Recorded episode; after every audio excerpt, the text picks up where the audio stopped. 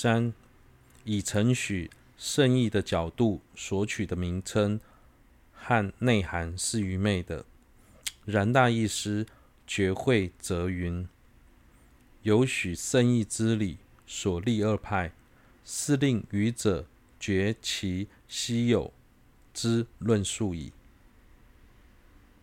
西藏的觉会大师大意师认为，以承许圣意的角度将中观师分为两派，对于愚者来说，或是是个稀有的论述。不过，对于智者而言，这种见解，不论名称或是内涵，都有许多明显的错误，完全不足以采信。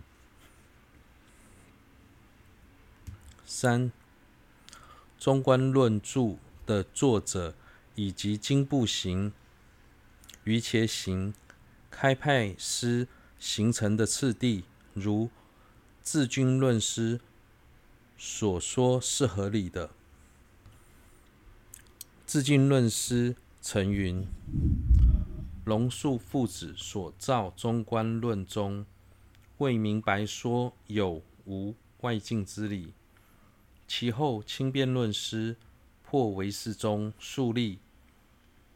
于名言中，许有外境之中。其后净命论师依于其行之教典，别立于名言中许无外境，于圣意中说心无自性之中观理，故中观师遂成二派。前者名经部行中观师，后者瑜伽行中观师。大论明是前意所成次第十耳。自君论师曾说，龙树父子本身虽然承许外境，但在他们所造的中观论点中，并未清楚说明有无外境的道理。之后，清辩论师在解释龙树父子的论点时，破除唯识宗的观点，树立了在名言中承许有外境的宗派。后来，净命论师依照唯识宗的教典，主张在名言中没有外境。但又无法认同唯识中所谓的“心有地实”，于是接着提出于生意中心无自性的见解，自成一家。从此以后，就形成了两派的中观师，前者称为经部行中观师，后者称为瑜伽行中观师。清辩、净命。两位论师都在自己的著作中清楚地阐释上述的见解，个别开创一个崭新的宗派，而这两个宗派形成的先后顺序，的确如同智君论师所说，是先有经部行中观派，再有瑜伽行中观派。四月称论师。不符合这些名称。月称论师于名言中虽许外境，然与他宗完全不相符，故不可说是经部行。许与有不相同，亦不合理。虽然月称论师在名言中承许外境，但其见解与别的宗派大不相同。其他宗派。是在认定诸法是由自相自方成立的情况下，探讨外境存在与否。月称论师则是在主张诸法非由自相自方成立的情况下而承许外境，所以不能将月称论师称为经部行中观师。因此，虽然经部行中观师与瑜伽行中观派形成的先后顺序如上所说，但不是所有的中观师都可被归类在这两派当中。相同的，虽然月称论师与有部都承许有外境及无自证知，但是对于诸法有无自相的看法相去甚远，所以将月称论师的见解与有部相提并论也不合理。五后弘期的智者所说，应成和秩序的名称是合理的。西藏后弘期之智者将中观师立为应成、秩序两派，此与显句论亦相同。是故于名言中。可定为许不许外境两类。若以于相续中生起正空性见之理而取名者，亦可定为应成秩序两派。西藏后弘期的智者将中观师分为应成派及秩序派。这种主张与月称论师所造的显句论相符，并非凭空捏造，因此承许世俗的角度，可将中观师分为于名言中承许外境和于名言中不许外境这两类。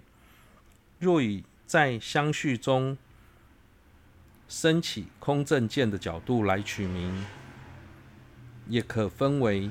应成秩序两派。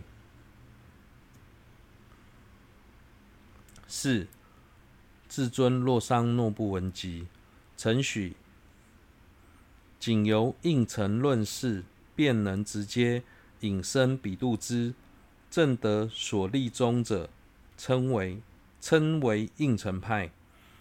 认为无法仅由应成论事，必须透由。秩序正因才能升起彼度支，正得所立宗者，称为秩序派。六要追随哪一哪位论师分三：一说明葛当派的先贤们追随月称论师而求正见，是阿底峡。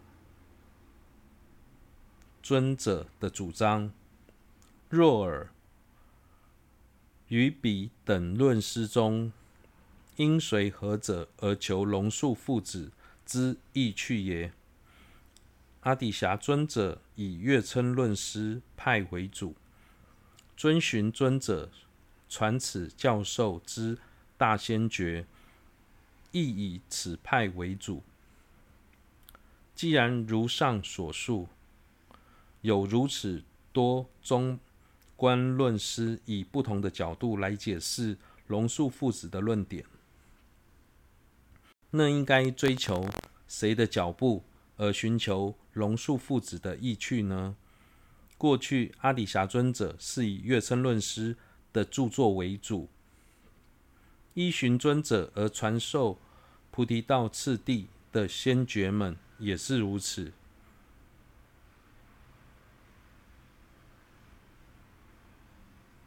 二，宗喀巴大师本人以佛护月称论师两派为主，并重视轻辩论书的论师的主张。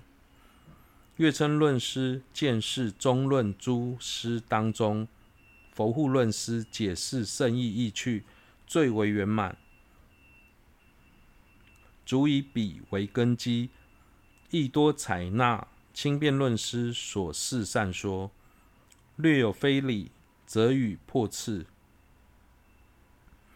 以此解释圣者意趣。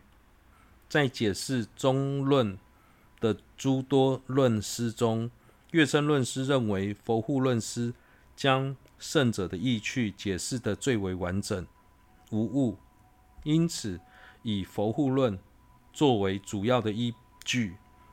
此外，也采取轻辩论师所提出的加言，推翻其论著中少少数不合理的观点，以这种方式来解释胜者龙树的意趣。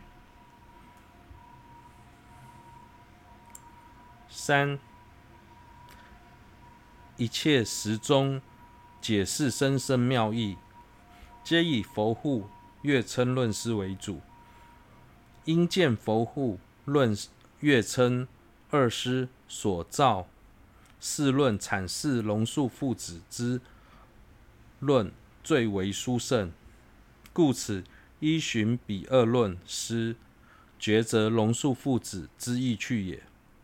由于宗大师明白佛护、月称两位论师将龙树父子的意趣解释得最彻底，所以不论是在显教的《菩提道次第广论》、《菩提道次第略论》，或是密教的《密宗道次第广论》中，只要提到中观、中观正见，都是依循佛护。乐称两位论师的观点来抉择龙树父子的意趣。